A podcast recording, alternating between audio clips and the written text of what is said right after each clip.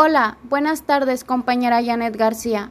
Para mí las emociones son un sentimiento que llegamos a experimentar cuando nos encontramos en una determinada situación.